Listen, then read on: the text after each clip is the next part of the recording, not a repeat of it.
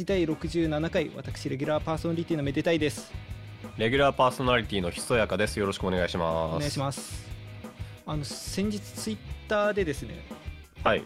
あの連絡いただきましてはい。あの、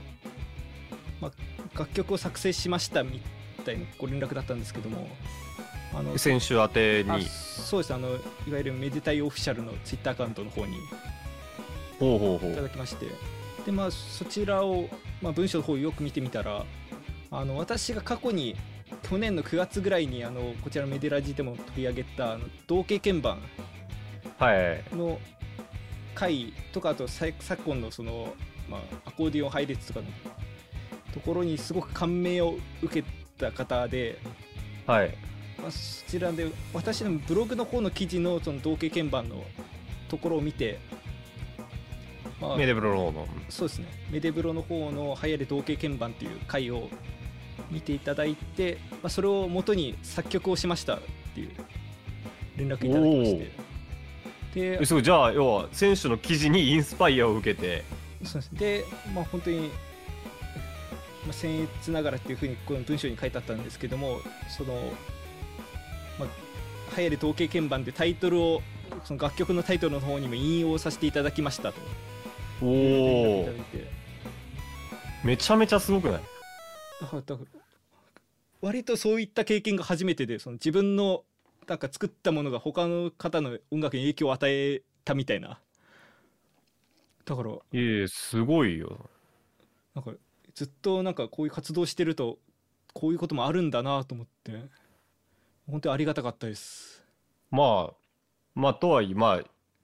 その、言われた時にもう、僕よりもき連絡受けたんですけど、ね、はいあのーね、初音ミクの楽曲で、流行る同型鍵盤って曲をね、いただいたんですよね。そうなんですだだから本当にすもうそもそも興味を持っていただいたっていうところもすごく嬉しいしましてそんな感じでご連絡いただいて曲も作ってくれてっていうところであーなんて言いますかブロガー冥利につけるというかいや、よかったじゃん。嬉しいよね。ブロガーっていうほどブログ更新もしてないんですけど まあいや、もう、選手の作品が人に影響を与えるなんてもう昔じゃ考えられない。昔じゃ考えられないって何ですか？いや、もう、選手はその、ね、年表に点だけ置いて線にならずに消えていく存在だと思ったから。か数あまたる星のうちの一つそうそう。その別に他の星と結んで星座になるわけでもなくなるわけでもなく、ただ構成として光り輝くだけ。それそれって悪口ですか？いやいやいやいや孤高の存在というか。ああなるほどねなるほどねうんいやそう言っていただけるとありがたいのかないやいや、でも、でも全然いいことですよ。すごいじゃん。だからそういう感じで本当に自分の作ったものが人に影響を与えるっていうところがあるんだなと思ったんですけどただ逆に我々もか人の影響をまあ多分に受けて、まあ、こういうことをやってるというところで、はい。あの実は今回あの、まあ、前編中編と続いてきた微分音 N 平均率解の、まあ、後編ですね。そのシリーズものの最終作。おお完結演奏。はいなんですけども、まあ、実はゲストの方をお呼びしておりましてはい。あの、まあ、前編中編どちらでも取り上げさせていただいたと思うんですけどもあのこちらの放送するにあたって、まあ、多分に、まあ、影響を受けたというか参考にさせていただいたあの、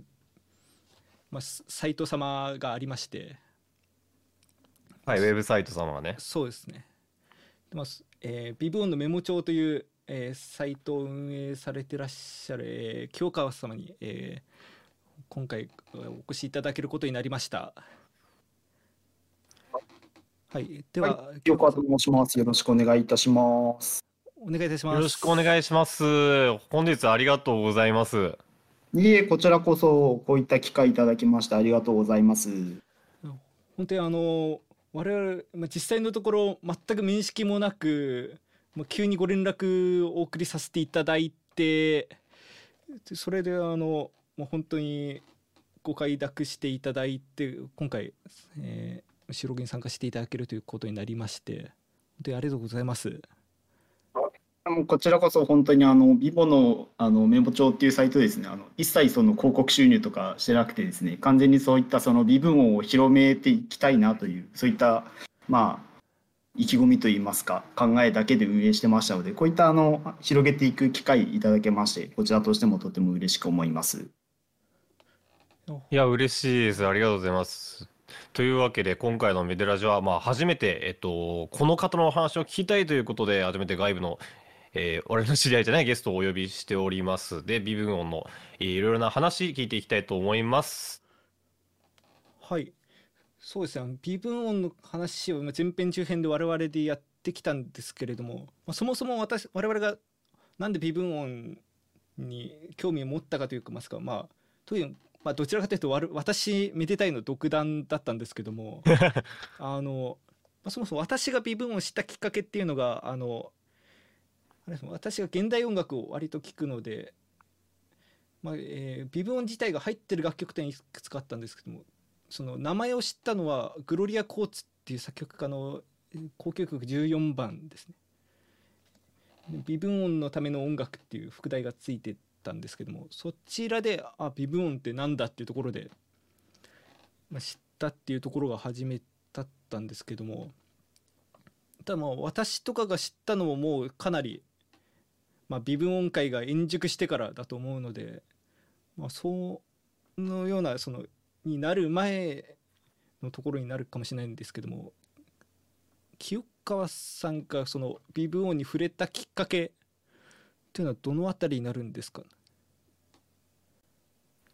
そうですね。私がその、まあ本当に具体的な、えっと、まあ、西暦で言うと2014年ぐらいですかね。私が微分音を始めたのが、えーそのあたりになりますけども、その時はですね、えっと、まあこのラジオで取り上げていただいている、まあ、N 平均率という言葉が、まあ検索しても、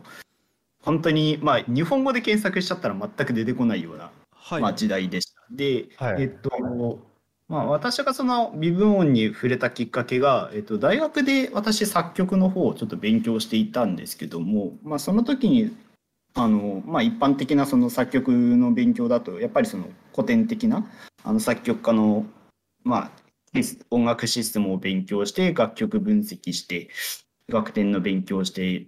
は製法を学んでみたいなそういった感じなんですけども、まあそういったことをですね、まあ、ある程度こう舐めてしまってですねでこう大曲を作っててもですねなんだかこう他の人がすでにやっていることをなぞってるっていうあの曲を作っていても自分のこうものじゃなくてです。誰かがこうすでにやっているものをこうなぞってやってるなというようなことにだんだんこうまあ入ってきたといいますかちょっと何か自分の何かがないかなということをちょっと思い始めていたのがちょっとその頃で。はい、うんでその時にですねえっと尾形敦さんの、えー音律と音階の科学」という、まあ、本がありましてでたまたまそれが大学の図書館にあったんでちょっと読んでみたらですねそこにあの53平均率16平均率17平均率の紹介が書いてあったんですね。でそこでお12平均率以外の音で曲を作るという考え方ですねをそこでちょっと知りましてでそこからまあ入っていったっていう経経歴があります。うーん。どうんすみませんでどうぞすいません。はい。で、えっと、そこからですね、じゃあ実際に曲を作っていこうってなって、で、なかなかその、まあ、あの、第2回の方でもありましたけども、曲を作るのが難しいと。あの、まあ、そういった曲作曲のツールがないというところに、まあ、私も当たりまして、で、はいその時にですね、結構その、結構が頑張りまして、本当にいろいろとですね。で、まあ、こういったソフトウェアがある、こういった、えーまあ、音微分音が出せる音源があるというようなことをいろいろとこう学んでいってでその過程でですねその第2回でまたご紹介があった全ハーモニックウィキっていう、まあ、存在を知りましてで実を言うとそこの全ハーモニックウィキって結構歴史がありましてあのアイバー・ダレックさんっていう方が、えー1950年ぐらいに、えーっとまあ、作られた、えー微分音の音楽のネットワークがありましてあの本当に当時は手書きで微分音の話をやり取りするっていう手紙ベースのネットワークがありましてはいでそれまあ、だんだんインターネットが発達していって手紙からインターネットになっていってでできたのが全ハーモニックアライアンスっていう団体でそこが運営してるのが全ハーモニックウィキっていうウェブサイトです。あじゃあもうウェブサイトの形式になる前からそういう微分音の話をするコミュニティっていうのが存在したんですね。そうですね。で、えっと、その、まあ、アイバー・ダレックさんっていう方が、まあ、ずっと1990年ぐらいまで、2000年ぐらいまでかな、ずっと活動されてて、まあ、お亡くなりになられたんですけども、まあ、ずっとこう、そのグループのメンバーたちが引き続き運営していっててっていうところでで私もですね実は全ハーモニカアライアンスの方に一応加盟はしててですね。で、えっと、その途中で日本語版の全ハーモニックウィキの話が第2課あたりで出てきたかと思うんですけど、はい、あのその辺って実は私が翻訳しててで、私が翻訳してそれを英語の全ハーモニックの人に渡してでメンテナンスしてもらってたんですけど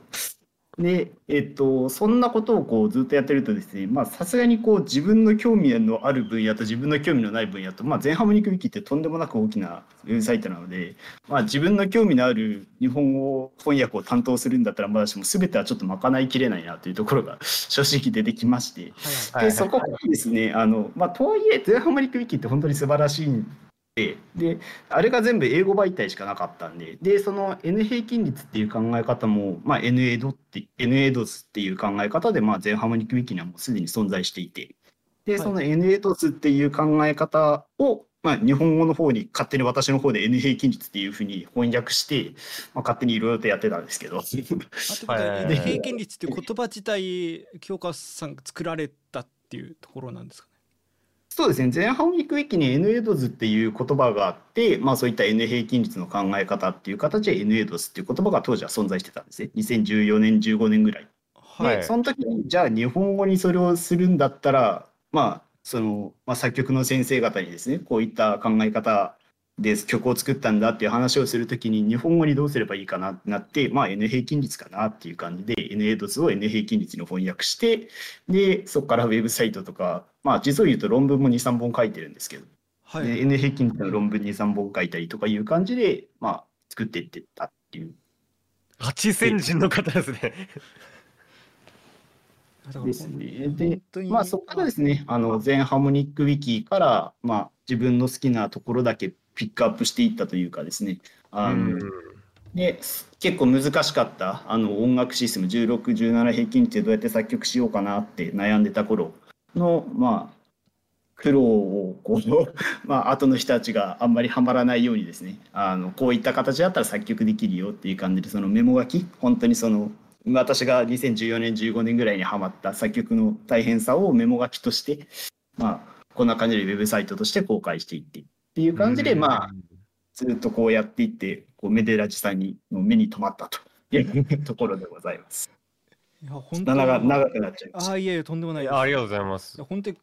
我々で、まあ、放送するにあたってもかなり参考にさせていただいたというかもう本当になんかこのあのビボのメモ帳というウェブサイトを、まあ、紹介すればそれでいいじゃないかぐらいの内容だったかもしれないんですけども。まあ、実際そうですね。かなり体系的にもまとまってますし、まあ、そうです。もちろんあのその全ハーモニックウィキの方の日本語訳の方だいぶ参考にさせていただいたので本当に過去2回に関しては本当に清川さんがこのコンテンツがなければ成立しなかったところですね。そうですねかなり参考にさせていただきました。あありがとうございます。さっきめでたいがビビオンに触れたきっかけを話したんですけど僕は、まあ、ビビオンっていう存在はなんとなく認知はしてたんですけどなんかイメージ的にその12変均率にない音。だからえっと例えばドとレがあってえっとドシャープがあってなんかその間の音。それぞれ間の音。だからイメージ的には多分今でいう24平均率のの音の一つみたいなイメージしかなくてそもそも12等分っていうところを違うえーと、平均率違う数の平均率にして曲を作るっていう発想が正直めでたいから話くるまであとこのビブオのメモ帳さんとか見るまで全然発想になくて結構最近になってそういう概念があるんだなっていうのを知った感じですね僕は。そうです。はい、うん、私の方も実際のところあれですね、えー、過去私のちょっとオーケストラの方で曲楽曲の方演奏したりしてるんですけどもあのあれですね。アルフレッド・シュニトケの合奏協奏曲3番っていう曲がありましてそこの中でその本当に1音だけ出てくるような微分音の形式ですね。本当に四分音っていうそうだ四分音四分音、ね、言い方が多分正しいと思うんです。が出てきてなんだこのあの音符はみたいなところであこれあいわゆる微分音なんだみたいなところだったんですけども。あの清川さんとしてはその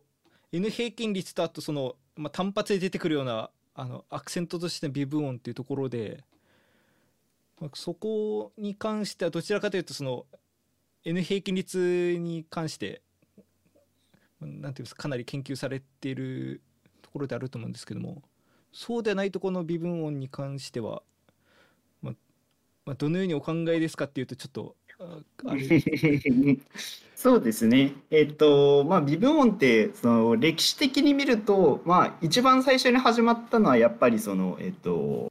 まあ、物理学的な問題ですよね。はいはい、あの、まあ、弦が1本あって、で、それの弦を半分の長さにすると1オクターブ上の音。で、そこからさらにその弦の長さを半分にすると、ね、周波数比が、えーまあ、2.5かな。まあ、ソの音ですね、要するに。はい、でソの音ができてでそこからさらに半分にするとレの音ができてっていう感じでまあ5度の積み重ねでまあ途中でピタゴラスコンマっていう話がありましたけどもまあそういった形でゴドゴドゴドゴド物理学的に単純にやっていくと勝手に微分音になってしまうと。いうはい、まあ物理学的な問題から始まってでそういったところでそのまあいろいろ生まれていった微分音っていうのもありますしあとは民族音楽まあどちらかというとそちらもその物理学的な影響が強いかなと思いますけど、うん、まあ別に要するにその民族音楽といいますか物理学的な制約といいますかそういったところから伸びていった微分音っていうものとあともう一つはそういったその先ほどのアクセントのような微分音とまあいろいろとありますけども。でやっぱりその N 平均率っていう考え方はやっぱりどうしても新しいと言いますかその、えっと、そもそもその中なが存在しない限り N 平均率ってできないんですよね。うん、えどうしてもその12平均率っていうのも、えっと、要するに、えー、まあ数学的に計算しない限りは物理学的には絶対出てこない音なので12平均率という音ですね。要するにピアノの音はその物理学的にはシンプルには出てこない数学的な音なのででそれができるようになったのって、そもそも1980年とか70年とかかなり新しい世代の話ででまあえーと、いう形でですねでそういったそのかなり新しいところからさらに発生していった、まあ、新しい音楽分野っていうところで、まあ、N 平均率はあるのかなというようなことはちょっと考えてはいます。まあ、ちょっとなんかが冗長になっちゃいましたけど、まあ、民族音楽的物理音楽的な微分音とあとアクセン的な微分音とあとはまあ数学的なところから派生していった N 平均率のような微分音というところがあるのかなと思います。まあ、ということはそうですね。その一口に微分音 N 平均率といってもそこの、まあ、出発点が違うというかそのなんて言いますかけん立ってるポジションが違うから結果的にその使用用途もそのまあ物理学的に仕方なく出てくるものなのかそれともアクセントとしてある種のまあ打楽器の一発のような形で使ってるのかもしくは数学的に理論を積み重ねてできているのかっていう。ところですね。うんうん、そうですね。やっぱりその既存の音楽理論が全然使えないと言いますか。まあ、長い歴史には全然なかったあの考え方ですのでやっぱりこれからの、まあ、音楽なのかなっていうのは常日頃から思います。うん、本当に先ほど京香さんのその初めに触れたきっかけのところでもお話しあったと思うんですけども本当に誰かのレールのよう歩いてない音楽という意味ではかなり最先端もう本当に今研究されてる段階のところですもんね。だから我々としても今これをマスターすればもしかしたらもう数年後 N 平均率一大ブームが起きた時にもう第一人者を第一人者もちろん京香さんであり、まあ、他の方もいらっしゃると思うんですけどもそういったところで先頭集団とちょっと後ろに入れるかもしれない。そうですあのマラソンでいうなんか5位集団みたいな。なるほど。そうですね。あのこれもさっきいただいた話で京香さんの方で最初に微分に触れたのがその大学の図書館の本を読まれたってところだと思うんですけど実際にそこから微分を N 平均率の方を、まあ、勉強していって作曲もされていった中でその微分音の良さというかここを気に入ってるっていうところってありますかね？はい。えっと、まあ、やっぱりその、音楽が自由なところですね。で、えっと、どんなにその12平均率で、まあ、コードとかメロディーを考えようとしても、まあ、結局コードも、まあ、大体どっかで聞いたような音ですしでメロディーも正直その、まあ、このメロディーいいなってこう、まあ、考えてもやっぱりなんかどこかで聞いたことがあるメロディーというかあのこれが名曲って言われるやつのメロディーをちょっとなぞってたりとか、まあ、そういったことがこう作曲してるとやっぱり出てきてしまう。で、まあ、そういったところからやっぱり解放されてもう一から築き上げていく楽しさといいますか、まあ、そういったのは全然やっぱりあって、であこのメロディーいいじゃん。この和音めっちゃいいじゃんってなった時の感動感はやっぱりあります。あのこんな和音あるんだ。これでコード作れるな。コードコード進行作れるなってこうつく一つ一つ手探りで組み上げていく。一つ一つのその楽しさ。まあちょっと難しいんですけどだからこそその難しさをあの使いこなした時メロディーの引き出しが全然ないこれまで聞いたことのないメロディーを自分で考えないといけない。で和音のコード進行も全然自分で考えたことのない。そういった難しさを乗り越えてで自分で作り上げていった時のそのやっぱ自由さというかですね新しいまあ、ところ自分のこうオリジナル性といいますか、まあ、そういったところはやっぱりその12平均率と比較にならないかなというところは正直あります。うんなるほどそう確かにあれですもんねその今本当にコード進行とかコード理論っていう話ですと、まあ、それを使えば曲が作りやすくなるけども反面みんなが使ってるような展開になるっていうところでそこにまあ、頼れずと言いますか頼らずに曲を作っていって結果、まあ、いい進行ができたいいメロディーができたってなると本当にそれはもう世界に一つだけの曲ですもんね。うん正直僕は普段その曲を作る時やっぱり12平均率で作ったりまあ普段聴く曲も全部12平均率だったりするんですけどもう確かにおっしゃられてる通りもうある程度もうその誰も使ったことない手法っていうのはなんかもうほとんどないなっていう考えに陥ったところは一時期あってただもうそこはもうその時代劇的なもうお約束を楽しむものだなとかあとは既存のあるいろいろな手法から自分の好きな要素を引っ張ってきて、まあ、それが、まあ、ある種オリジナリティというか良さっていうふうに、まあ、割り切ってじゃないですけどそういうもんだというふうにして結構自分の中で解釈して楽しんでる節がポピュラーミュージックを聴いたり作ったり楽しんでりしてる中であったと思うんですけどもうそもそも今まだ誰も触れてないやつの中にもまだまだいいやつはあるぞっていうことでなんか探求されてるっていうことなんですよね。そうですねあのやっぱりそのまあい人の耳ってまあ下 40Hz50Hz から上4万 Hz ぐらいまでいろんな音が聞けるわけじゃないですはい、でもその 40Hz 上4万 Hz っていうその4万近いある音の中でピアノの音って128しかないわけじゃない。ですか。うん。4万も音ある中128の音だけで曲を作る必要性といいますかもっと音って可能性あるよなっていうのは思うんですよね。でそのその4万の音の中の128で曲を作るんじゃなくてもっと4万の音全体をこう見て曲を作っていきたいなっていうっていうところをちょっと考えてやってます。ああ、4番分の128ってめちゃめちゃいい言葉ですね。ああ、確かに。まあすまあ本当にそう聞いてると本当になんで今まで我々は12平均率でしか曲作ってこなかったんだろうっていう気持ちにさえなってきますよね。でも、なんかやっぱり、今、あの、今回、このテーマやるにあたって、まあ、微分音の曲、やっぱり聞い、ちょっとだけ聞いてきたんですけど、でも、なんかやっぱじ、一回、我々って12平均率にとらわれてるんだなって感じる習慣があって、やっぱりそうじゃない音を聞いた時に、本能的、なんか本能的に違和感をやっぱり、あ、感じるんだなっていうのは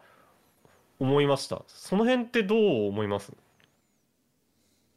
そうなんですよね。そこは結構難しいところで、実を言うと、まあ、先ほどもそのメロディー進行、コード進行っていうお話をさせていただきましたけど、まあ、本当にやっぱりプロの、皆さんのようなプロの方に聞いてもらうとですね、やっぱりその12平均率の音楽システム上の音を変えたものにしか聞こえないっていうパターンがあるんですよ。はい。で、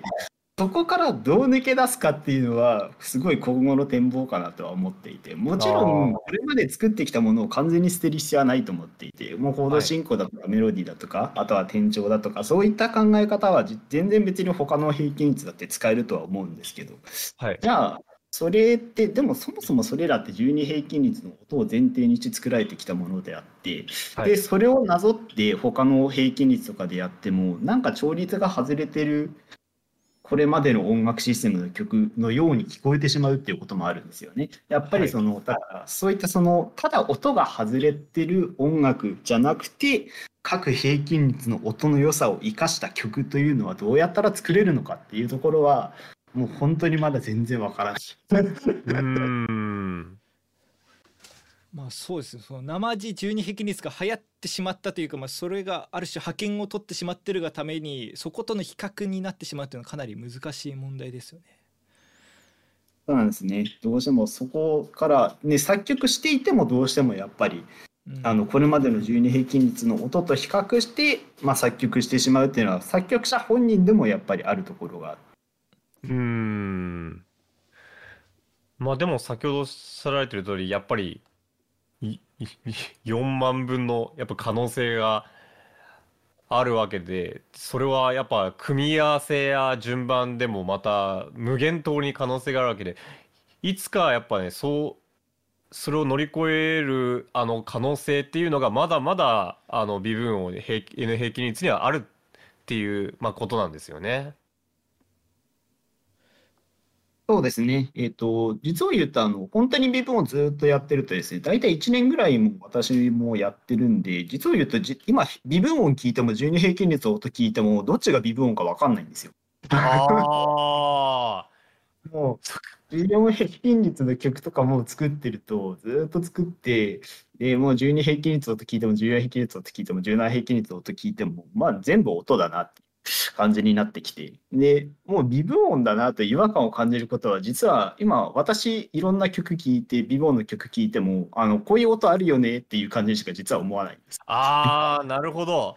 我々はもう今インプットの9割9分以上が12なんでそうじゃない音楽があのー、一室に聞こえるんですけどもう清川さんぐらいもう55の55かそれ以上か聞いてるともう区別がだんだんなくなってくるんですね。そうですねもうどっちもあの音なので。あ ある種かめちゃくちゃフラットに聞けるっていうことですねその音音を音として。そうですね。で、えっ、ー、と、やっぱりその N 平均率には N 平均率のやっぱりその独特な響きがまあ、たまに突然出てくるんですよ。うわこんな組み合わせあるんだみたいな。うん、やっぱそういったその音の楽しみっていうものを、まあ、フラットに受け入れられるようになってきたかなっていう、まあ、昔に比べたらですねやっぱりその昔は結構、えーと、やっぱ5度の音をベースに 12, あの12から崩していったりとかいう考え方を当時は少しはしてたんですけど今はもう全然こうメロディー作ってでそれに合うような音をもうその場で聞きながら選んでいくような感じになってきていて今実を言うとですね。どこに合わせるというよりかはこのメロディーに合うこの和音とかいい感じかなみたいな感じで今は作ってることがあってまあその辺で言うと実昔よりかは微分音慣れしてきたかなっていうのはちょっとああなるほど。我々もその N 平均率とか本当に12音から外れた音をやっていけばいつかその境地に達するかもしれないですがまだ全然その足元にも及んでないというか聞いてもあのまあ N 平均率のその N にもよるんですけどなんかかなり違和感を感じる場合とかも多いんでそこは修行ですね。うんちなみにまあちょっと先ほどからもお話あったんですけど、あの過去のあの我々のメデラジも あの聞いていただいたとのことで、はい、ありがとうございます。いえいえ、こちらこそもうお二人ものすごい音楽にお詳しいんで、今回あんまりついていけるかなとかいうことをちょっと考えながらですね、今こういやいやいや、何をしていますか？いやもう我々なんか本当にその過去のシステムのことを知ってるだけでこれからのことは全くわからないのであのそうですね。我々の方で過去2回本当素人ながらいろいろ取り上げさせていただいたんですけどもその、まあ、本当に微分音ずっとやってらっしゃる京川さんから見てなんかここなんかおかしかったぞみたいなところあればなんかお伺いしたいなと思ったんですけど。まああとは補足とかこここういう話したけどこういうこともあるぞとか。そうですね。うん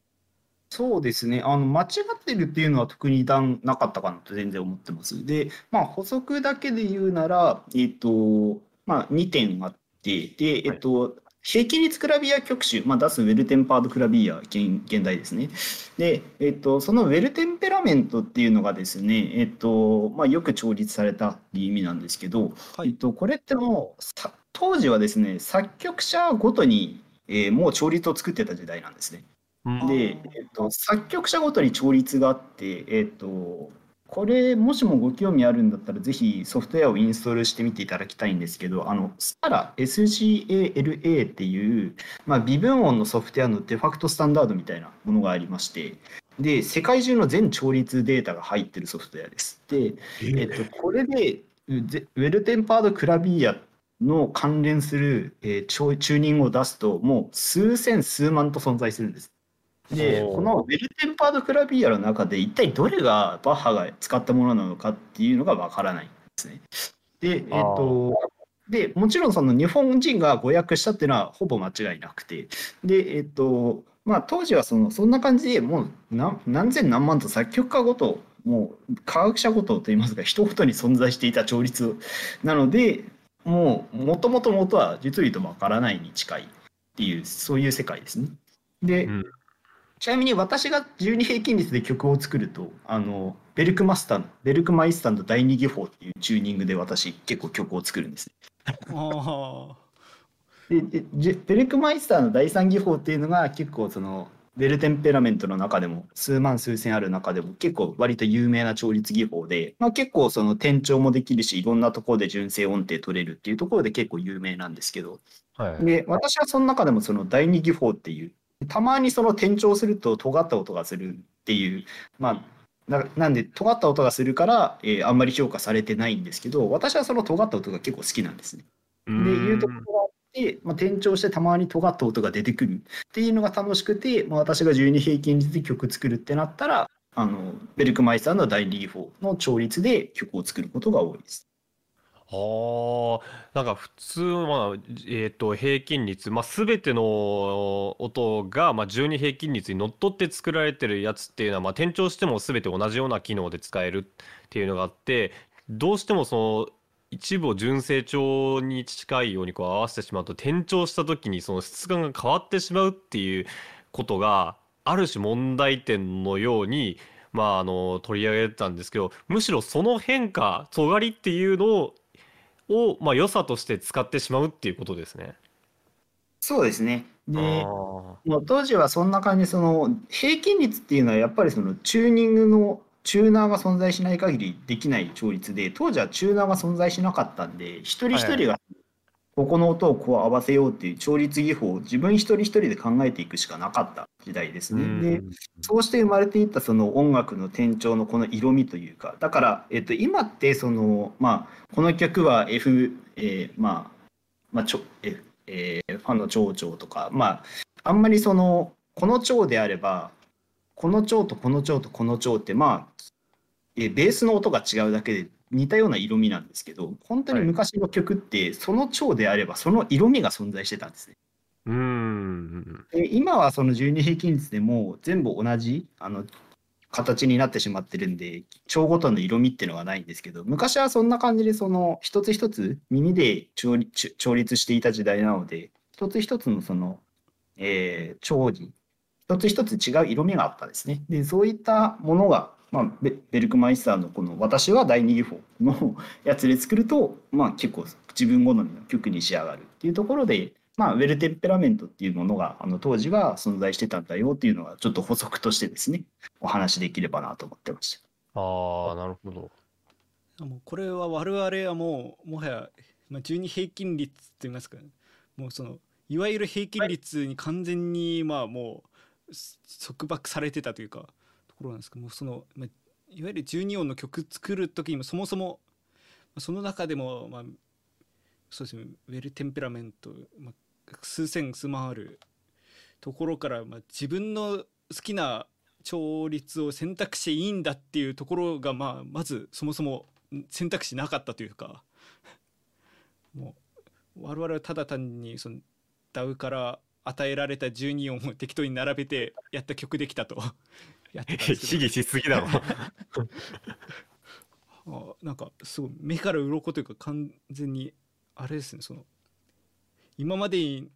考えたこともなかった視点のところに気づかされた感じがして。いやそうだね。いやあの特にあの僕昔からその蝶によって色味があるっていうよくいろんなところに書いてある話に結構懐疑的であのいや違うかもしれないけど同じじゃないかと思ってたんですけどそうか昔は明確に確かにもう音として違かったから色味がやっぱりあった時代があったんですね今よりも。あ本当気づかされました、そうですね。で、あともう一点その補足事項としますと、はい、えっとまあえー、途中でその純正調の響きがまあ綺麗だっていうお話があってですね。で、はい、もちろんその数学的にはそれが間違いないんですけどじゃあそれが必ずしも人に耳にとってそれが絶対かって言ったら全然そうではなくて例えばバイオリンのビブラートとか、まあ、そういったものってわざと周波数比を濁らすことで、まあ、それはそれで人の耳に綺麗に聞こえてるわけででもちろんそのピアノコンサートだってあのピアノは12平均率ででバイオリンとかあの辺はまあ常にその純正調を取るためにピアノの音に合わせて若干調を変えながら演奏してるわけで。でまあそういったその何かその必ずしも周波数域が綺麗だから人の耳にとって絶対かって言ったら決してそういうわけじゃなくてでそういったその音純正調だから純正な響きが近いから音楽にとって重要かって言ったらまあ必ずしもそうではないのかなというのはちょっと思う。であとはですね、えっと、それに関していろいろ言うとですねあの不協和曲線っていう考え方が存在しまして、えっと、これもし詳細ご興味あるなら「音律と音階の科学」っていう本を、まあ、確認いただければなと思いますけどもこれはあの人の耳にですね、えっと、どのくらいある音と、えー、別の音と、えー、を聞き比べたときに、えー、これは共和しますが、えこれは不協和ですか？ってこうアンケートしていった曲線だと思っていただければですね。で、えっと、そうするとですね、えっと、単三度ってもう皆さん聞き慣れてるんで、共和しますよっていうふうにみんな言うんですよね。はい。でも単三度って周波数比的には全然綺麗じゃないんですよ。で、えーと、これを並べていくとですね、えーと、実を言うと,、うんと、ドとシの音ドとドシャープの音ドと、まあ、セント値で言うならドと、えー、レの音、まあ、100セントぐらいは結構みんな当たるって言うんですけどドとミフラットの値ぐらいでもう共和するってもうみんな言い出すんで実を言うとその1オクターブ以上離れた音ってみんな共和するって言うんですよ。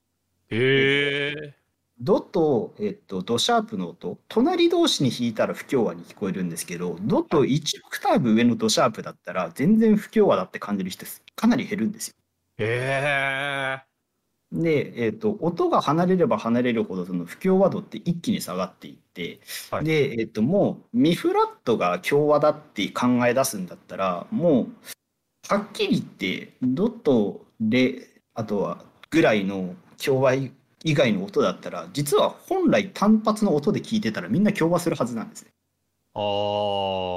曲の中で曲というコンテキスト文脈の中で音が外れてると違和感を感じるんですけど単純な周波数比だけで感じる考えるならば、えー、まあ決してどんな音も外れてる音ではなくて普通にみんな共和してる音って聞き聞くはずなんですね。うんっていう感じでそのまあえっと音としては全然そんなことはなくて。あと、えっと、日本のその、えっと、シジジーズっていう、えっと、ハリー・パーチの53音音階を使って演奏されてる、えー、方々がいらっしゃって。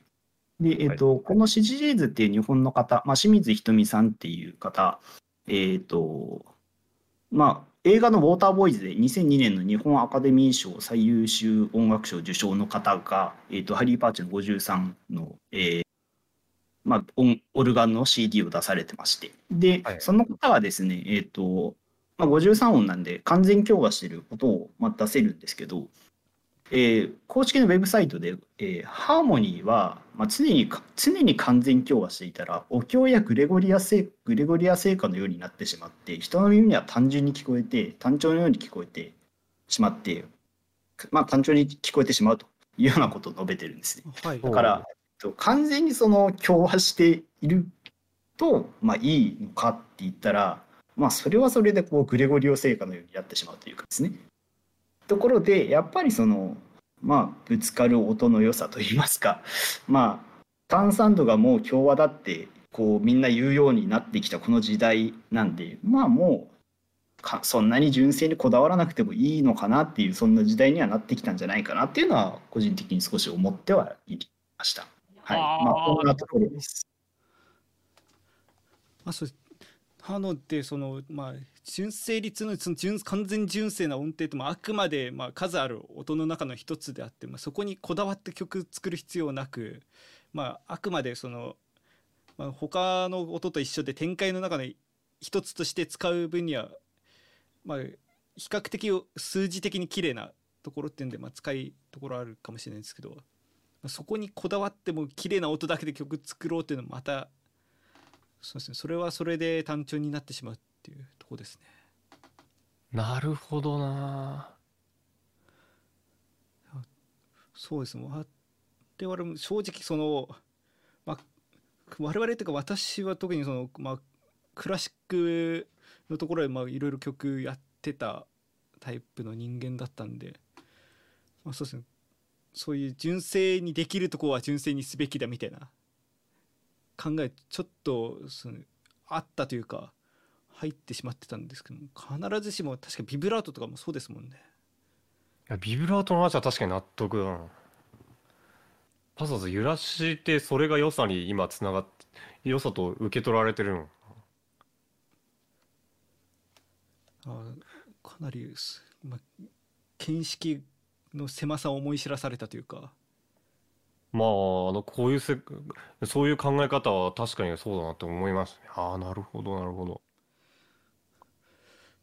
そうですね。ただ一応大筋では合ってたというところでそこははいあの良かったですなんかフェイクニュースを垂れ流してたらどうしようかと思ってたんで はいあの補足いただいてありがとうございましたありがとうございますただまあこれからあのそうですね。まあ、過去2回で学習したところとか先ほどお伺いした内容とかをもとにそうですね。我々も曲作っていきたいなとは思ってるんですけど実際なんかどこから手つけていいか分かんないっていうところがありましてなのでそうですね。先ほど京香さんも本当に試行錯誤しながらこう音並べてやっていったってところあるんですけどもなんかどこから始めればいいかっていうのってお伺いしても大丈夫ですか？はい、そうですね。で、まずは、その、やっぱり音出して、んあの、本当にこれから始められる方は、まず音を出してみないことには何も始まらないかなと思いまして。で、音をどうやって簡単に出せるかなっていうのをちょっと考えたらですね、えっと、ブラウザで簡単にその自分の好きなチューニングで音を出せるウェブサイトがありまして、えっと、エリプストラキーボードっていうウェブサイトがありまして、えっと、英語で言うと、T, R, P, S, T, R, A ですね。はい、えー、まあ、フィリップストラキーボードっていうウェブサイトがありまして、こちらの、まあ、普通なウェブサイトにアクセスして、で、15平均率とか20平均率とか、あとはまあ古典のチューニングとかいろいろあるんですけど、こんな感じでポチってボタンを押してあげると画面にキーボードが出てきて、で、そのキーボードをポチポチポチポチ押すと、自分の好きな調律の音がすぐに聞けるっていう、そんなウェブサイトがある。で、まあ、まずはそこで音を出してみて、で、あこれで iPad とかでこう画面タッチしながら和音出してみたりとかですね、そんな感じでこういろいろやってみて、あこの音面白いな、楽しいなって思うんだったら、ぜひ今後ともやっていっていければいいかなと思で、えっ、と、まあ、やっぱりその、まあ、私もその、たまにこの曲を聴いてもらいただいた時にですねやっぱりそのピアノ演奏を長くやられてる方とかはもう単純に気持ち悪くなってしまう人もいるんですよ。はい、どうしても受け入れがたいっていう人もどうしてもいるので。もうで そこでもうどうしてもそのまあダメだっていう方はもうそれでっていうのはあるあるでしょうしまずはそこで音を出してみてでこれで面白いなってなったらそこから進んでいけばいいかなって思うんですね。で、うん、えっとでじゃあ次にじゃあえっと、どこやろうかなってなったら、いや、それで面白かったですよ。次どうしようかなってなったら、えっと、えっと、こちらはその実実は事前の打ち合わせで五平均率の曲をですねあのお渡しさせていただいてたんですけど、はい、五平均率って、えっと、音数がとても少なくてとてもやりやすいんですよ。えっと、実はその音を微分音ってやると音を増やすことにばっかイメージがいくじゃないですか。えっと、はい、ドシャープレイレシャープミっていう12音があってそこのドとドシャープの間の音っていう考え方をするとどうしても12よりも数を増やしがちなんですね。はい、で、えっと、12よりも音を増やしがちなんですけどまあまああの大体何調とかって実際使われてるのって7音じゃない。で、えっと、いうことを考えると、まあ、樹平均率とかでも全然転調とかできたりもしますし、で、音を少なくすることのメリットは、えー、単純に作曲がしやすいです。で、えっと、であと5平均率は先ほどのその不協和曲線っていう話がありましたけどまずどとどの音まずどの音はああ鳴らしてもまず不協和にならない。まずぶつからないんですね。でどと、どの音鳴らしてもあの綺麗に聞こえます。結構。もうすでに隣の音が感覚を持ってるからですねそうです。もうすべての音が、まあ、単三度ぐらい離れてる。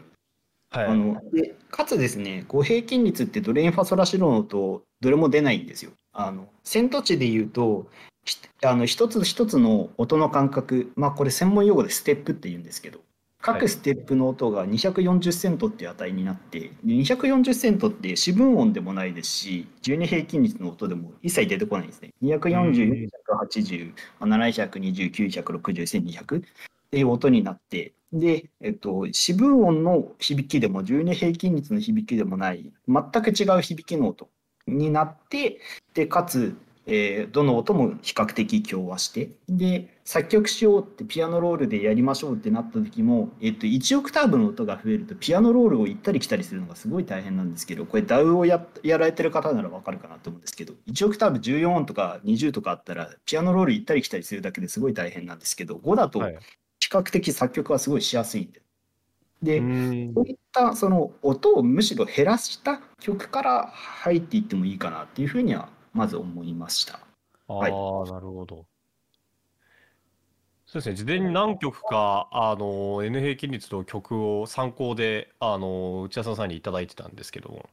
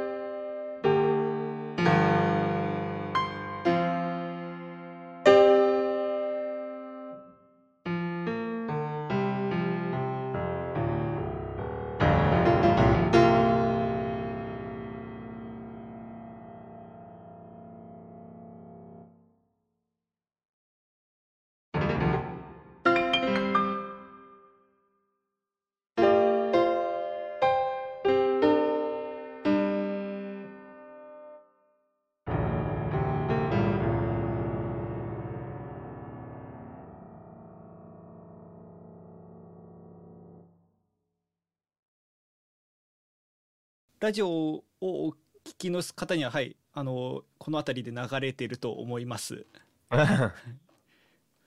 そうですねあの私もはい聞かせていただいたんですけれども本当に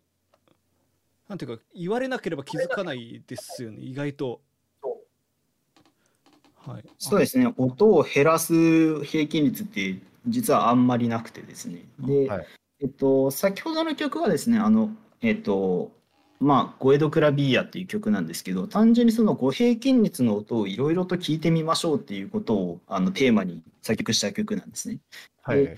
まあ、何か特定なフレーズというよりかは、あらゆる和音の組み合わせ、あらゆるメロディーの組み合わせを試した楽曲になります。で、あれでこう、まあ、何かこう、ピンとくるメロディーというか、コードが、まあ、何か一つでもあればですね、5平均率の曲を探求してみる価値は全然あるのかなというようなことを考えてます。うん。そうですねその、まあ、5平均率音が少ない分おそらくその例えば12平均率とかと比べるとだいぶその作曲やりやすい分その使える展開というか和音とかも限られてると思うんですけどそこで確かにいいのがあればもうそれを武器として使えるっていうことですもんね。まあ、組み合わせの絶対数は絶対減るはずだからね。そうですねじゃあちょっとそうです5平均率とかやってそれでまあその、まあ、微分音適性みたいなところも探ってみるっていうところですがまずは自分のね。はい でそうですね。で、そこから少しずつこう音の数を増やしていっても、まあいいかなっていうふうには思いますね。うん。どうしてもその音の数が増えると和音の組み合わせがあまりにも増えすぎてあの音の可能性を探求しきれないと言いますそうですどうしても目の前に鍵盤があるわけじゃないんでいろんなものをこう試しに弾いてみるっていうのがなかなかできないんです。で、まあ、うんできるるんですけどなかなか簡単にはできなくて。そのピアノが目の前にあればこんな和音とこんな和音どうかなとかこんなメロディーどうかなっていろいろ試せるんですけど、まあ、音の数がどんどん増えてくるとあまりにもパターン数が増えてきたりしてで探求しきれない。あのうん。実はこの平均率にはこんないいメロディーフレーズって感じるものが自分の中にあったとしてもそれをこう見つけきれない。もう可能性がちょっとだんだん増えてきて。で、はい。その辺で言うとまず数が少ないところから入っていってでえっ、とまあこんなフレーズがあるんだこんなメロディーがあるんだっていうのをこう少しずつ音を増やしながらあの各平均率の音探求していって何か自分の好きな平均率を見つけられればいいんじゃないかなと思います。何かいろいろこう手を出していっても、あのこの平均率はこんな響きがあるんだっていう特性をこう理解しないまま作曲してしまうので、まあ、はい。少し音をこう、まあ、絞っていろんな音をこう吟味してから作曲してもいいのかなと思います。なるほど。清川さん自身はどういうふうに広げていったんですか？えっとですね、私はですね、えっと、実を言うと、えー14平均率の、まあ、曲がありまして、で、14平均率の曲をこう選んだ理由はですね、えっと、自分の祖母の子守歌が12平均率じゃないなっていう ところから実は入りまして、気づきが。自分の祖母の子守歌がですね、今ちょっと口ずさむと、えっと、ちょっと恥ずかしいですけど、えー、ねえねえ、ころりよ、ころりよ、ああ。やは良い子だ、ねんねしな、みたいな、こんなフレーズなんですね。はいはい。で、日本のこの響きってこうドレイファソラシドの12音でやるとあまりにも幅が広すぎてあの、はい一音一音がそんなに飛ばないんですよ自分の祖母の子守歌って。はい。でこうもっとこうまあセント値っていう考え方をご存知の方をベースに言うとまあ100セントも上がったり下がったりどうしてもしなくて自分の祖母の曲をこう、まあ、自分の DAW とかで打ち込んでもいやこんな音じゃないなっていう風になってでその時にその14平均率でこのメロディーを鳴らしてみたらあドンピシャだっていう響きになったんですね。へでーから私はその実は14平均率って全然人気なフレーズじゃなくてであ曲、はいっていうか調じゃなくてあの人気な調ってもちろんそのまあ途中で第2回とかお話がありましたけど5度がぴったりとか3度がぴったりってそういったその調が比較的人気なんですけど14平均率ってそういうの特になくてで全然人気じゃないんですよね。でもただその自分のその祖母の子守歌というか日本的な響きというかそういったフレーズに14平均率が近いなって思ってでそこから私はこう14平均率をにのめり込んでいったというか比較的14平均率で曲を作ることが多いというかですね。へでもしかするとですけど、まあ、に日本人のその古来からの感覚にもしかしたら合ってるのかもしれないってことですよね。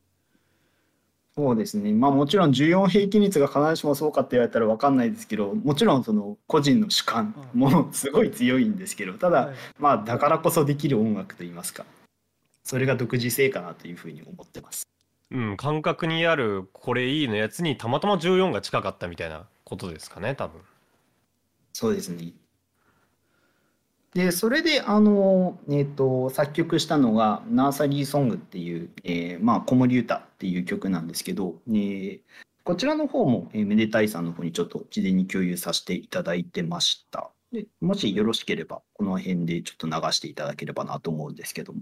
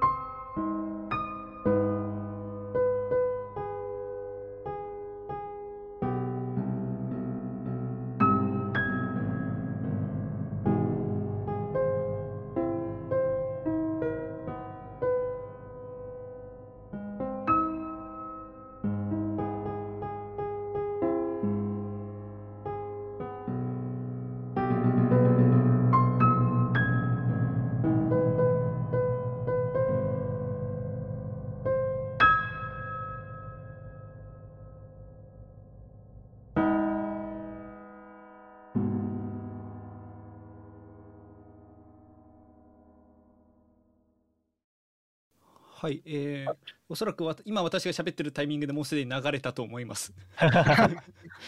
わかりました。編集の力ですね。はい、そ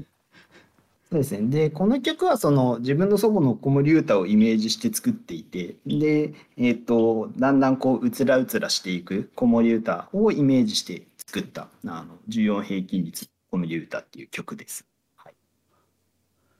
でこれはですね、どちらかというと、えっ、ー、と、コードをコード進行を先に作った曲じゃなくて、これはどちらかというとメロディーを先に作った曲で、で、はい、えっと、メロディーが先にあって、こう、こんなこう、ゆったりとした、あの、子守歌のようなフレーズをベースに、えー、この和音はいいかなっていう感じで、後で和音を当てていくような曲ですね。うん。そうですね、そう子守歌を N 兵器で作るっていうその発想自体はまあそもそもなかったんですけど確かになんか聞いててああなななるほどなっていうとかなりあアバウトな感覚ですけどなりましたね。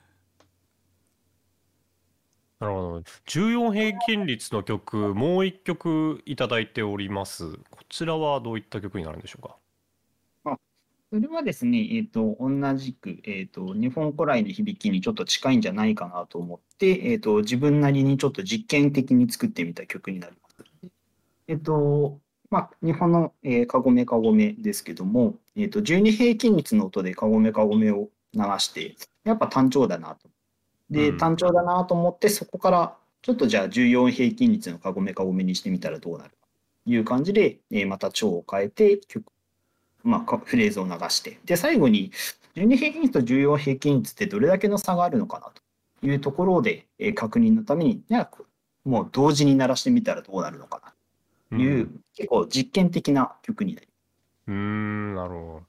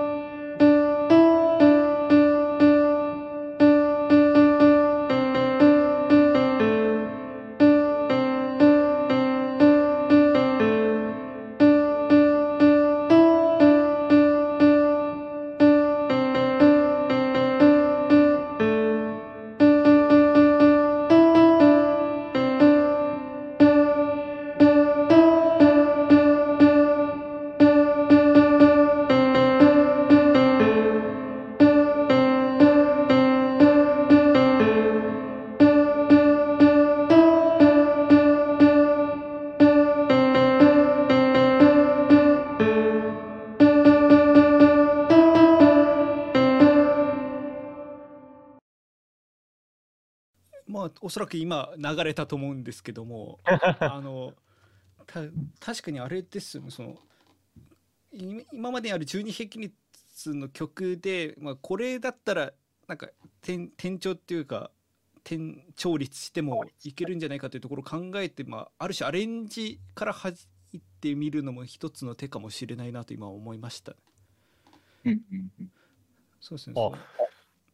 どうぞ。あちあごめんなさいごめんなさいあちなみになんですけど多分今の話に通ずるかもしれないですけど多分当然平均率、まあ、店長みたいに平均率を別の平均率にまあ移行したり曲の途中で移行したりっていう手法もありはありなんですよねおそらく。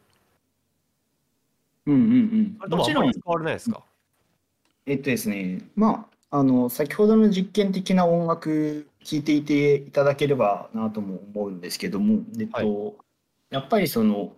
すでにある12平均率を他の平均率で出すとまあ先ほど申し上げました通り単純に調律が外れた音楽になってしまうっていう可能性もあるんですよね。はい、でまあ単純にその調律が外れた音楽になってしまうかもしれないし、まあ、もしかしたら自分の好きな曲になるかもしれないしもちろんそういったところから実験的に始めていってもいいかなと思います。ただ、うん、まあ、最ただその曲自体は12平均率といいますか、まあ、12音をベースに作られたっていう可能性がある曲ならばそこは12音で出すのが正解なのかなっていう気も少しはします。うん。まあそうですね。あの点まあ本当にまあどちらが先行か分かんないですけども、まあ、メロディーとしても12平均率に本当に適したメロディーだったら12平均率出すべきだし、まあ、そうでなくて、まあ、ただ12平均率に無理やり当てはめると、まあ、あんまり、まあ、不格好な音だけども他の平均率だと輝く可能性がある。というところを選択しながらで、まあ、曲中でもそこを、まあ、変えながらでもやっていけば本当今までにない音楽ができるかもしれないっていうとこですよね。うん。そうですねなんかお話を聞いてると、まあ、まずは本当になんか自分の出してみたい音からその平均率とかを考えていってそこで作っていくというのがまあある種正しいステップなのかなと思いましたね。そのまあ、平そうですね。そうですね各平均率のまあ特色というか、まあ、どういう音が出るかっていうのを知らないと例えばみんなみんなが17平均率とか22平均率とかを使ってるからこれやってみようだと、まあ、あんまり続かないかもしれないっていう感じに思いましたね。うん。本当に自分もしあれでしたらあのその作り方を簡単にご説明できればなとも思ってたんですけど。本当ですか？ですね。えっとまあ先ほどの5平均率の14平均率の曲もみんな実は作り方全部同じで、えっと、はいで、えっと、まあ個人的にその作曲的な仕方って、まあ作曲家さんごとに違うと思うんですけど、まあ楽かなって思う個人やり方は大きく2つありまして、えっと、一つはですね、えっと、一般的な DAW のまんま、えーやまあ、もちろんやるんですけど、えっと、一般的なその DAW の画面に、えっと、リチューナー、まあ、先ほど途中で話があったチューナーの、えっと、もう一回チューニングするみたいな意味合いのリチューナーっていう言葉があるんですけども、まあ、はいこのリチューナーっていうソフトウェアを使って、えっと、ピッチベンドをうまく使って音を変えてあげるっていううん。やり方ですね。で、えっと、これはですね、えっと、仮想 MIDI インターフェースっていうやつを1個インストールしまして、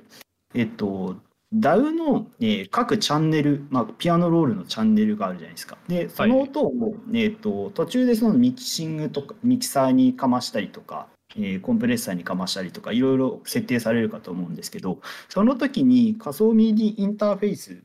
に挿してあげますと。で、リチューナーの方で、このリチューナーっていうのが先ほど話があったスカラでも実はリチューナーができるんですけど、えっ、と、スカラの方に例えば15平均率のチューニングを合わせておいて、で、スカラの方で MIDI インターフェースの情報を受け取るんですね。で、そうすると、えっ、と、ちゃピえー、DAW のピアノロールから飛んできた音をスカラの方でピッチベンドを調律して音を直し直してか出力してくれると。で、それを、えっ、と、リチューナーのアウトの MIDI インターフェースを、えー今度は DAW の音源側のインに挿してあげる。で、ここれまでは普通、一般的には、えっと、DAW のピアノロールのアウトが、えーコンプレッサーなり、えーまあ、ミキサーに飛んで、それが、えっと、音源のアウト、音源に飛んでいくっていう流れを、えーとチャンネルから出てきた音をスカラに飛ばして、スカラから音源に飛ばすっていうことですね。っていうふうにやると,、えー、とピアノロールのまんま、えー意識せずにでその時は、えー、とピアノロールがドがあって1オクターブ上のドが15平均率だと、えー12番目の音になって1オクターブ上の音はえーピアノロールでいうと15番目の、えー、ミあたりかなのあたりがちょうど1オクターブになりますねこの場合。だから、ミディピアノ、通常の、まあ、12平均率ではあるんですけど、ピアノロールに、えっと、まあ、ある種、えっと、ある平均率を、N 平均率を割り当てて、で、えっと、プラグインソフトによって、それを実際に、えっと、その平均率の、目的の音にチューニングして、その情報を音源側に流すと。そしたら音源がその音で流してくれるっていうような感じですかね。あそうですそうです。であ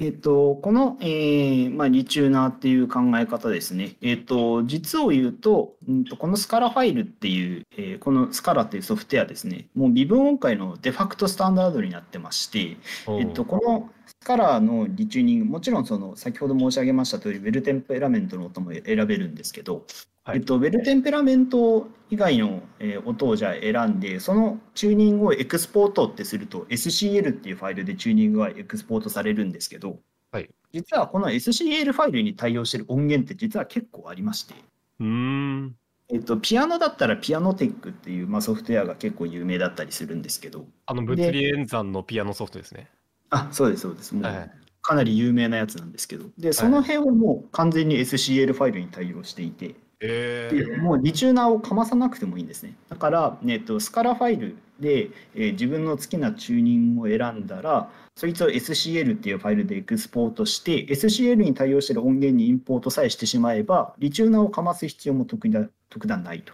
あで、あとはですね、えっと、まあ、先ほどのリチューナーにはちょっと弱点があって、ピッチベンドに素直な音源でしかできないんですよ。ピッチベンドが、えっと、まあ、このピッチベンドであれば、このくらいの周波数比がずれるだろうという前提でピッチベンドをリチューナーがしてますので、えっと、そのピッチベンド通り動かない音源って結構あるので、えっと、うんはい、えちゃんとした音で出してあげようと思ったら、ど SCL ファイルに対応してるやつの方でやった方が確実に綺麗な音で作曲ができますね。ーうーん、なるほど。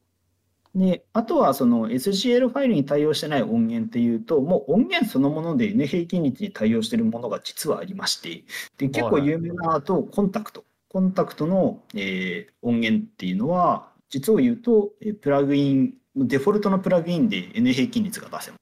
あ、そうなんですね。あ、じゃあ、あの、ネイティブインストゥルメンツの元々の音源は大体対応してるんですね。そうです。えーその中のファクトリーライブラリっていう、そのあたりのやつに関しては、もうプラグインでぴったり音が綺麗に出ます。で、ええただまあ、あの、コンタクトの中でも、そのプラグイン通り動かない音源も実はあって、まあ、コンタクトの中でも結構その、まあ、ゴリゴリのピアノ音源とか、しっかりとしたやつだと、えーたまにそのプラグイン通り動かないものもあったりはするんですけど、ファクトリーライブラリっていう割と素直なやつらはもう一通り、あのフルートとか一通り全部揃ってますけど、その辺の音源は全部素直に N 平均率が出せるので、オーケストラ曲全然 N 平均率でコンタクト1本あるだけで作れちゃいます。ええいや、普通に普段使ってるツールなんで、今びっくりしてます。あーでは我々知らず知らずのしツールは持ってたけどもまあそこにまあ気づかず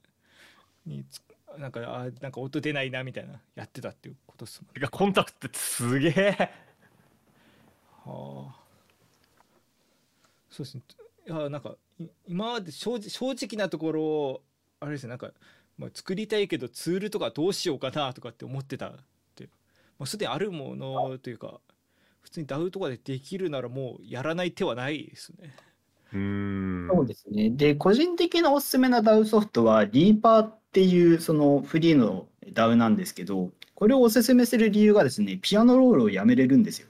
で、えっとうん、ピアノロールって、その、大体の DAW ソフトだと、ね、発見があって、黒鍵があってっていう、そういった見た目のえーピアノロールになってるかと思うんですけど、そうですね。 REAPER っていうのは、えー実はそれじゃなくて自分で、えー、とこのノートにはこの文字を表示するこのノートにはこの文字を表示するって全部自分で作れるんです。あえあ。そうすると,、えー、とピアノロールがその、えー、と1オクターブの考え方がすごい作りやすくてピアノロールに1から15っていう番号を振っておけばそれだけで15平均律が簡単に作れるんです。ああ、なるほど。でそういった、ま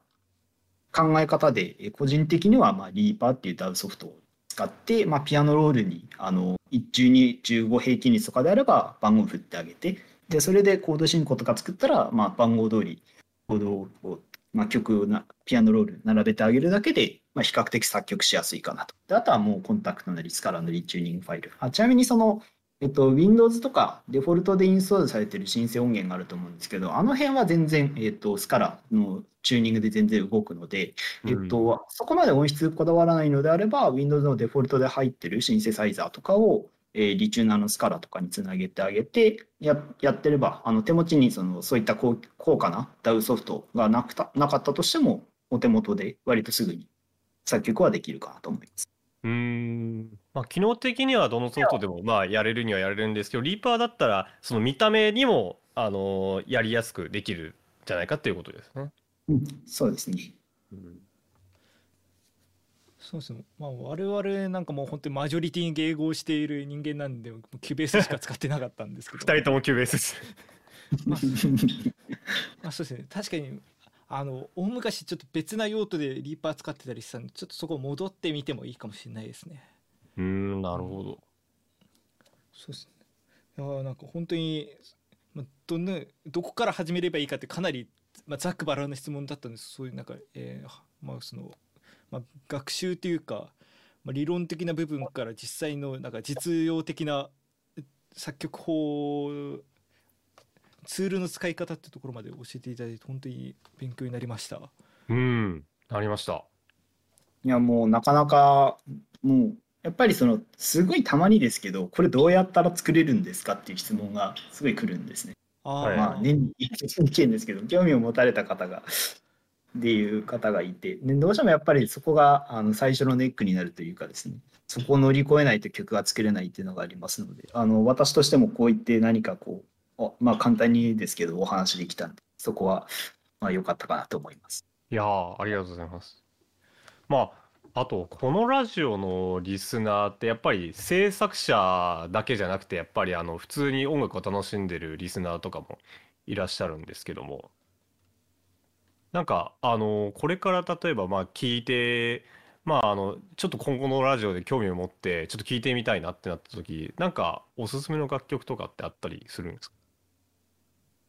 そうですね、えっと、まあ、クラシック音楽で言われる名曲と同じように、あのこういった N 平均率の世界にも名曲と呼ばれるものが何個か存在してまして、はい、で、えっと、それらの紹介をちょっとしようかなと思ってるんですけども、まずは本当に名曲からですね。はい、えっと、シカゴ大学の名誉教授で、イーズリー・ブラックウッドっていう方がいらっしゃるんですけど、でこの方がマイクロトーナルコンポジションっていう CD を販売されてます。で、えっと、この方これはですね、複数の平均率で書かれた音楽集という分野においては、もう世界最古の CD になります。うん、で、えーとまあ、シカゴの芸術ラジオ局の30周年記念をイベントし、ま、イベントで、まあ、えっと、19だったかな、17だったかな、の平均率で、ラジオ局30周年オーケストラ曲を書いたりと、割とあのすごいシカゴ大学の名誉教授の方が書かれた CD があります。で、はい、こちらはまずはその、えー、複数の平均率で抱えた音楽集という世界においては、まあ、本当に名曲の CD になりますね。うん、いわゆる名盤ってやつですね。名盤です、本当に。うん。で、えっ、ー、と、他にはですね、えっ、ー、と、ワーレン・バートの39ディソナンス・エチュードっていう曲がありまして、これは5平均率から43平均率の39曲ってなる曲集ですね。で、1992年から1998年の、まあ、6、7年間にかけてずっと書き溜めた CD でして、で、えっと、この方、あんまりお名前、まあ、皆さん存じ上げないかなと思いますけど、結構すごい人で、えっと、まあ、アメリカ生まれの、今、オーストラリア在住の作曲家なんですけども、えっと、まあ、古い、えー、まあ、オルガンを利用したミュージックセンターを自分で設立されまして、で、1976年から1977年にですね、電子オペラをアメリカツアーで14回公演したりとか、あとは1986年に、ちょっと私はあまりこの辺詳しくないんですけど、アルバート・ H・ マグス作曲賞というものを受賞したり、あとは同じく同年1986年にシドニー国際ビデオ賞でコンピューターグラフィックス部門で1位と、まあ、ビデオ作品もやってたりと、そういった先進的なことをかなりやられてる方でして、で、はい、その方が出してる、まあ、39の平均率、まあ、5から43平均率の39曲からなるなる CD っていうものも割と有名な CD になります。うんあとは、えっ、ー、と、もう一つだけ、えっ、ー、と、あと、その、全ハーモニカ・アライアンスの創設者に近い、まあ、中心人物、アイバー・ダレックさんの書かれたビブ音の CD もありまして、これが Dead12 っていう、まあ、CD なんですけども、えー、まあ、それこそ本当にその、まあ、手紙でリブ音のやり取りをして、で、そこから全ハーモニカ・アライアンスになっていったっていう、そういったその集大成の曲集です、が、デー12っていうアイバー・ダレックさんの CD。として、まあ、名曲としてこの辺があるかなというところです。ああ、なるほど。ありがとうございます。で、名曲はそんなところで、じゃあ日本人で誰もいないのっていうと、まあ、そんなことはなくてですね、まずはその途中でお話が、えー、させていただいたシジジーズさん、まあ、清水ひとみさんと西田ひろみさんの、えー、お二人で書かれてる、えー、CD がありまして、で、えーと、こちらのですね、えーと、CD の、えー、大人 OTONA っていう、まあ、大人っていうんですかね、えっと、こちらの CD がですね、はい、1985年に作られた、まあ、ヤマハ製の電子電動式リードオルガン。でチューニングはハリー・パーチの43音微分オルガンですね。うん、清水ひとみさんがまあ43の微分オルガンを演奏してでバイオリンの西田ひろみさんが演奏するというような形ですね。でまあ、ハリー・パーチご存知かなと思うんですけど、まあ、アメリカ西海岸実験音楽の階層のすごい有名な方ででその方の、えー、チューニングを、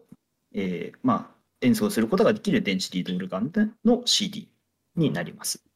はいあとはですね、えっ、ー、と、秀和若林さんっていう、えー、結構 YouTube で微分音系の検索をすると結構出てくるんですけど、はい、で、えーと、この方が、えーと、結構チューニングが独特で、えー、アイスフェイスチューニングっていう、まあえー、形で、えーまあ、述べられてるんですけども、普通のピアノロールで、えーまあ、ドレンファソラシドの、えー、黒鍵があるあるじゃないですか、シャープ、フラットの黒鍵。その黒鍵だけを50セント上げたもの。うん。じゃあ発見はそのままで黒鍵だけがずれてる12そうですっていうチューニングの、え曲で結構作曲をされていてでこちらに関してはかなり独特な考え方なのであの実を言うと全ハーモニックビキンにも実はこのアイスフェイスチューニングっていう項目が存在してるんですけどでかなり独特なチューニングで作曲されてる日本人の作曲家もいらっしゃいます。へえ。まあ、そんなところですかね。まあ、実を言うと、もう本当に結構いろんな方がいて、で個人的に、えっ、ー、と、お気に入りの方の作曲家の名前を挙げると、アーロン・アンドリュー・ハントっていう方がいらっしゃって、まあ、その方の、えー、曲がすごい好きで、あの、楽譜も個人的にいただいたりとかもちょっとしてるんですけど、まあ、いう形でですね、結構いろんな作曲家さんが書かれていて、えー、まあ、本当は個人的にはそその曲流したかったんですけど、やはりその著作権の問題とかいろいろあるので、まあ、このタイミングではちょっと外させていただきますけど、まあ、結構その、まあ、いろんな名曲とかいうところから入っていってもいいのかなというふうには思いました。はい、うん。なるほど、ありがとうございます。はい、裏で調べてましたら、あの最初にご紹介いただいたイーズリバックマイクロトーナルコンポジションズ、こちら、YouTube ミュージックとか Apple Music 等で配信されてるようなので。サブスクで聴けるんですね。はい。あのもしこちら登録されてる方ははい。あの多分こちら今すぐお手元でお聞きできるのかなと思いますはい。リンクとかも貼っときましょうかね。そうですね。あの一応このラジオ、まあ、お聞きいただいている方はおそらくウェブサイト通ってあのあれかあの何て言いますかいつもの説明みたいなところに見れると思うんでそこにリンク等を貼っておきます。すみません。ちょっと話ずれるんですけどさっきちらっと楽譜っていう話があったんですけど楽譜ってどんな感じなんですか？ざっくりした質問ですけど。ああえっとですね、えっと、楽譜に関してはもう、えっと、一般的なフィナーレとかの楽譜なんですけども、えーと、はい、もう昔の方で、えーと、この曲は14平均率だなっていうのが分かってるので1オクターブ上のどの音は何ステップ目だなっていうふうに一つ一つ解釈していってでまあもう解読するしかないっていうような感じです、ね、ああなるほど。さっきのピアノロールの話と一緒で書き方はもうドレミファソラシドのになってるけどまあその指定12平均率か14平均率とか指定してあるからそれぞれこの音がこれってやるってことですね。そうですねもうそこは読み解くしかないと言いますか。なるほどなるほど。まあ今、そこから、うん、ですね。今あるそれで。あ、ごめんなさい。で、その楽譜自体は楽曲分析ができるんですよ。あの一応ですね。はいはい、あのこの音はこの音だっていうのがその構造的には数字だけ書き出していけば、このコードはこんな和音なんだなっていう感じでこう一つ一つこうこの章はこのコード構成になってるっていうのが分かるので一つ一つこう並べていくとちゃんとコード進行とかが分析できるんですね。うん まあそういったところでちゃんと楽譜を残すっていうのはまた一つちゃんと価値はあるのかなと思います。なるほど。いえいえ、いや、だから今あるツールであの伝えるとしたらやっぱりそういう方法になるんです。でもそういうやり方があるんですね。なるほど、なるほど。まあ、そうですそのまあクラシックの音楽もそうですけど、まあ、特にクラシックの音楽はそうかあの、まあ、過去の例えばバッハとかビバルディとかの時代の音源自体残ってないけども楽譜が残っていてそれで、まあ、今我々が今演奏された曲を聴いてあこれがバッハの音楽だったんだなっていうところ分かると思うんですけどそういう感じでそうです。微分音に関しても今我々が曲作るだけではなくそうやって今後誰かがそれを再現できるようなツールとして残しておくことでそうです。今後まあ多分本当にそんな名曲ができるかは分かんないです。100年後200年後に誰かが演奏してくれてあこの時代にはこういう微分音の考え方があったんだなみたいなこれ伝わるようにこうなんか歴史になっていけると一番いいかなと思いますね。うん。そうですねありがとうございます。ではそうですねちょっと今締めみたいな話になってしまうんですけどもちょっと今の話からも関連してまあ今後ですね本当に今微分音特に N 平均率っていう考え方っていうのはもう始まったばっかりというか本当に歴史としてはこれからっていうところだと思うんですけどももう清川さんから見てまあ微分とか N 平均率に関して今後の展望といいますか今後どうなっていってほしいみたいなところってありますか？そうですね、えっ、と、もちろんその、えー聞き手側に関して言うと、やっぱりその12平均率の音をベースにあのどうしても聞かれてしまうと、単純にその作曲をしても12の音から外れたものにしか聞こえないっていう問題がどうしてもあってですね。で、まあ、やっぱりそれはもう普及するしかないのかなという気もしている。もう12音以外の音がありふれた世界になれば全然それでその問題ないというかですね多分そのまあ赤ん坊とかに12平均率の音じゃなくて14平均率15平均率の音が仮に、ま、あの周りの音に14平均率しかなかったら赤ん坊は多分14平均率の,、えーの耳で当然そ成長していくと思うんですよね。ではいそういった形でその、まあ、12の音が外れたものに聞こえてしまうっていうところがやっぱりこう少しずつこうなんか視聴者側としてはあのまあ聞き手側としてはですねなっていったらいいなというのは個人的には思うんですね。やっぱりその普及させていくしかないかなっていうのはあります。でうんとはいえ作曲者側のしてのやっぱ課題としてはどうしてもやっぱりそのフレーズが思いつかないんですよなかなか。はい。これまでその我々出ますかもう私も当然12平均率の曲ばっかり聴いてきてますのでフレーズが思いつかないんですよ。で、はい12平均率であれば結構引き出しがあるので作曲しようと思ったら何とか引き出しから持ってくればいいんですけどでそれじゃない調律のフレーズがなかなか引き出しとしてやっぱりないので。うん。でやっぱりその名曲って言われる曲はどうしてもやっぱりフレーズがいいものが多いかなっていうまあ個人的な見解ではありますけども。やっぱフレーズがいいものがちょっとやっぱ名曲に近いと言いますか。やっぱりフレーズがいい曲っていうものがやっぱりその今後どう増やしていくというかですね。うん。フレーズがいい曲。ででこのいいフレーズを思いつくその作曲家のスキル。っていうのはいが個人的な課題だと思っていて。でうん。もうこれができるようになるっていうのが私の次のステップかなっていうふうには思ってますね。でなるほど。あこれはいいフレーズだってなってもでもやっぱり聞き手が12音から外れてる音だよねってなってしまったらちょっと何とも言えないなっていうところもあってまあどっちもやらないといけないことはまだまだあるっていうそういった、まあ、展望にはちょっとなるかもしれないですけどただもちろんやっぱいろんな可能性はあって本当に面白い可能性はいっぱいあってであこれいいなっていうその、えーものをどんどんねあの広めていければなというふうに思ってます。はい、で視聴者側もですねあの、まあ、いろんな音楽の聴き手側も、まあ、12音以外の音も楽しめる、まあ、40Hz4 万 Hz 大体4万ぐらいの音がある中128じゃなくて本当に4万を楽しめるっていうそんな時代になってくれればなというふうに思ってます。すいません。すごい。うん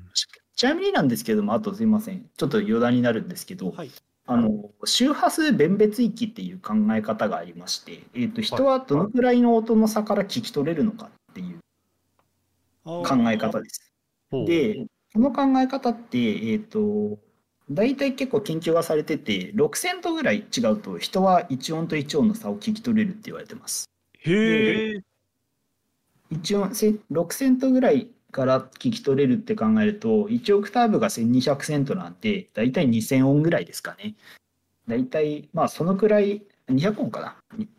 200音か、うん、ですね。200音、200平均率ぐらいだったら、人の耳は全部違うメロディーを聞き取れるということになりますので、もっといろんな音をですね、人の耳の、まあ、可能性といいますか、そんなものをどんどん広げていける時代になればなというふうに思います。まあ、その1980年、70年のチューニング技術が生まれて12平均率でできて、で人間の歴史ってまだその1970年、80年から2021になるまで40年ぐらいしかないわけじゃないですか。で、はいこのたかだか40年のまあ調律と、で、もう世界最古の音楽って本当に口笛ぐらいから始まってると思うんですけど、もう2000何年以上の音、いろんな音、まあ、それこそ物理学的に作ってきた微分音とかいろいろあると思うんですけど、でそういったその微分音が2000年近く、2000何年何千年とこう微分音を聞いてきた人の耳と、直近40年で聞いてきた12平均率の耳と、まだまだこう、なんていうか、全然絞られてしまったなというか、可能性が狭まってしまったかもしれないなというところはちょっとあって、で、それをまたちょっと広げていければなというような 野望を抱いております。うはいん。長くなりましたけども。ああいえいや、ありがとうございます。そうですねまあ、12平均率っていう枠組みだけ見てもそあの例えばですけどもその1930年代40年代にシェーンベルクがそのそれまでの体系的な音楽から 12, 12音階ですね。で完全にその12音が全てなんていうか完全に独立した音であるってところで、まあ、無調であるとかに入っていったように、まあ、我々も今一度その取得した12音というところから外れ、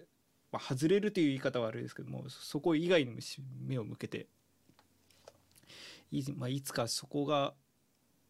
当たり前になっていければいいかなと私も思いますね。うん、だから、やっぱりあれですね、こう、今は一部の人のたちの、その分かる人だけの楽しみじゃなくて、なんか、あの、普通に、もうそういうことを意識せずに、まあ、いいものの一つとして受け入れられるようになるといいですね。うんって今日聞いて思いました。でも本当に、まあ、我々もどれだけ、まあ、その助けになれるかわかんないですけども、はい、ちょっとまずは先ほど、あのー教えていただいた、あのー鍵盤のやつ、いろいろな、その、いろいろなチューニングのやつが、あの、とりあえず音が出せるサイト、あれからちょっと始めてみようかなと。そうですねで、まあ、何か報告できるようなことがあれば今後のラジオで報告するという感じで、そうですね。はい、ぜひ楽しみにしております。よろしくお願いいたしありがとうございます。今日は本当面白かったです。ありがとうございます。いろんなお話聞けて楽しかったです。ます。こちらこそ、なかなかこういったお話をさせていただく機会もなくてですね。どうしてもやっぱりそのウェブサイトでいろいろ書いてますけども、こうしてこう流れを持って話しさせていただくことって、ね、もやっぱないので、ウェブサイトだけじゃなくてですね、こういったそのラジオ媒体ですとか、そういったものでいろいろまた発信していければなと私の方でも思いました。ありがとうございます。本当に初めてですか？めちゃめちゃ話まとめられてて、ものすごい、あの、すごい聞きやすかったです。いやいやもうすごい喋りながらあれこれ結結論はどうすればいいんだっけ？みたいな。ちょっとす常にこう頭の中でいろいろ考えながら。そうです。では本当におまあお互いというとかなりまあ失礼かもしれないですけども本当に京香さんの方もぜひ今後も、えー、ビボンの活動を続けていっていただけると、まあ、我々としても励みになりますので。ろしくお願いいたします。よろしくお願いします。まあ我々もね、まあ、12のややつもやりつつ、まあなんかちょっとね、触ってみれるときに触ってみようかなって今日思いました。ありがとうございます。えーこのラジオの感想は Twitter のハッシュタグメデラジでぜひつぶやいてください。メデがひらがな、ラジがカタカナです。はい、えー、ご意見ご感想の方メールでも募集しております。えー、メールの方は、えー、メデラジのホームページの方に、えー、フォームの方を用意しておりますのでそちらからお送りいただけますと、えー、こちらを受信できるかと思いますのでよろしくお願いいたします。はい、えー、めでたひそやかそれぞれの活動もよろしくお願いいたします。えー、ひそやかですが、えっ、と、ちょっと、えー、今年に関しては、そろそろ曲を作らないといけなくなったので、えー、頑張らせていただきます。直近だと M3 に、えー、高見よりさんの、えー、ブースで、えー、若干曲を出させていただくかもしれませんので、えー、そちらの方、えー、詳細出ましたら、えー、Twitter 等々で告知させていただきます。はい。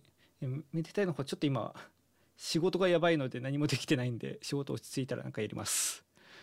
はい、まあ、必要やかも仕事やばいんですけどね。はい。ですね、えー、京香さんの方から何か告知等あればお願いいたします。そうですね、えっ、ー、と、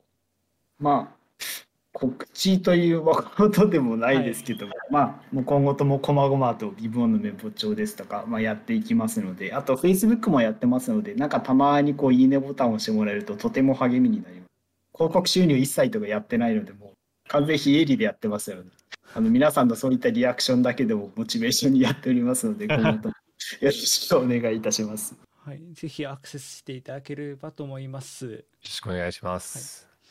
ではエンディングの曲の方は本日、えー、京香さんの方からご提供いただいておりますのでこちら紹介の方していただいてもよろしいでしょうか？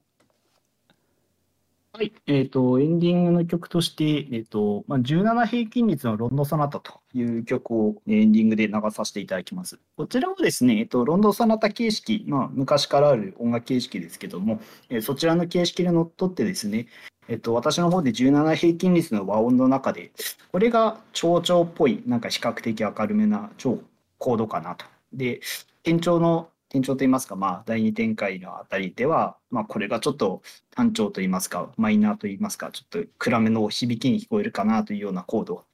いうような形でですね、えっ、と、まあ、自分なりでロンドンソナタを解釈して、自分なりに、え最後、フィナーレに向かって展開を繰り返していって作った曲になります。はい、よろしくお願いいたします。はい、ありがとうございます。いや、かっこよかったです。で、でいて、やっぱりコード先行っておっしゃってましたけど、なんなんとなく、確かに長調っぽい、単調っぽい、でも、あの既存のやつとはどっか違うみたいな、すごいちゃんとした行動、17なりの行動の展開がちょっと聞き取れたんで、あ、いや、すごいいいなって思いました。ありがとうございます。で、実を言うと、これ、あの、ちゃんとピアノで演奏できるように作ってまして、あの ややろうと思えばちゃんと演奏できるようなあの動きにしてあります。あの手手の限界値とかですね。あとは、えっ、と、まあ、まあ、そういったところですね。全部考慮してあの作曲してますので、もし、まあ、重大平均率のピアノがあったらいつか練習して弾いてみたいな 作りにはしてあります。はい、YouTube にはねピアノロールも載ってますので、まあ、まずピアノ作るところからっていうところかもしれない。はい、では、はい、そちらを、えー、流しながらお別れとさせていただければと思います。今回もご視聴いただきありがとうございました。えー、ここまでの間私めでたいと、えー、私ひそやかとゲスの清川でお送りさせていただきました。ありがとうございました。ありがとうございました。ありがとうございました。